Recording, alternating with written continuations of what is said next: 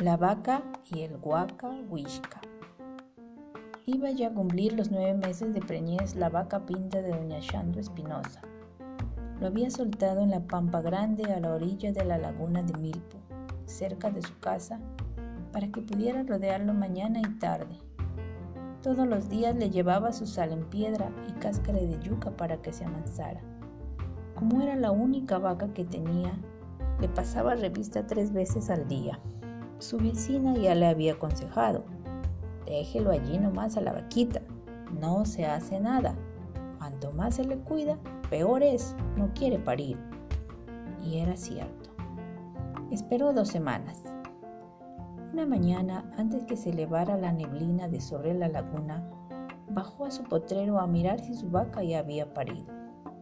Grande fue su sorpresa cuando vio que un hermoso y rubio becerro mamaba en su vaca justo a orillas de la laguna.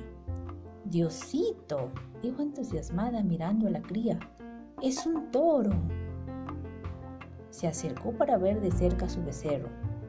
Este seguía mamando moviendo la colita amarillenta. Cuando la abejita alistaba su soga para amarrarlo por el cuello, el becerro lo sintió, soltó la teta y dando extraños brincos se tiró a la laguna, desapareciendo en sus aguas. La tribulada dueña pensó que su becerro se había ahogado por arisco y cimarrón.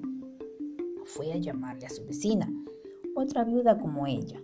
Las dos mujeres, hilando sus puchcanas un par de algodón, se sentaron toda la mañana vigilando el agua, esperando que en algún momento flotara muerto el condenado becerro. No fue así. Cansadas de esperar, las dos mujeres se retiraron a sus casas. Doña Shanto iba muy triste. Su primer becerro de su única vaca se había ahogado en la laguna. Después del mediodía regresó a indagar por las orillas si había algún indicio que probara que el becerro hubiera salido de las aguas, o quién sabe si estaría flotando muerto ya. No encontró nada. La vaca insistía en llamar frente a la laguna, balaba de rato en rato, como si sabría que la cría saldría en algún momento. Harta de esperar y espiar a su vaca, doña Shanto, muy molesta, retornó a su casa. Cuando el sol se metía tras los cerros, la vieja volvió a la laguna. Desde lejos vio a la vaca parada muy cerca de la orilla. Algo dorado y brillante se movía debajo de ella. Con las manos temblando de la angustia apartaba las hierbas altas que estrechaban el camino Apenas si respiraba para no hacer ruido. Se acercó bastante. Ahora podía ver mejor a su soñado becerro. Era hermoso, rubio, brillante, parecía de oro. Cuando estuvo cerca, alzó el lazo y el mañoso animal lo sintió, soltó la teta y se tiró nuevamente al agua. Doña Shanto regresó a su casa sin nada comprendió que su becerro era misterioso. Así pasaron diez días más. La viuda iba y venía de la laguna soga en mano, y cada vez que veía a su torito, éste se metía al agua. La vaca parecía más resignada y menos confundida que la vieja. Antes de pasar a las manos de doña Shanto, había tenido siete crías y todas habían actuado como este último. Esto ya no es de bueno, dijo la viudita. Esa tarde llamó al curandero del pueblo.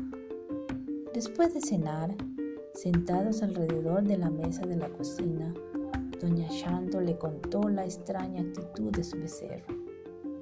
La vecina, que había acudido como testigo de la extraña aparición, dijo que se trataba de un huacahuishka, es decir, que el maldecido becerro era cría del encanto de la laguna.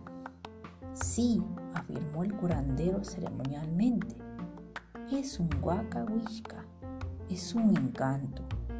No es un becerro común y corriente, es un becerro de oro, añadió bajando la voz en tono de complicidad. Mañana, antes que salga el sol, lo atraparemos. Esa noche se quedaron todos en la casa de la vieja. El curandero alistó sus perfumes, brebajes, guacos y otras supercherías. La vecina trajo una soga de cerda bendecida por el cura, que es la única prenda con la que se puede atrapar a un huacahuishka. Al amanecer, al primer paso del xixe, bajaron hacia la laguna. Iban despacio, no debían hacer ruido. Estos avatares tienen sus secretos. Si el becerro ganaba en verlos, entonces lo perderían para siempre. Si el curvandero descubría primero el encanto, entonces le rociaría con sus brebajes, inmovilizándolo, luego lo lazarían con la soga de cerda. El curandero tenía sus razones para hacer bien las cosas. La vieja le había ofrecido la mitad si lo atrapaban, puesto que el becerro resultó ser un encanto, era oro lo que se repartiría. Llegaron a la pampa.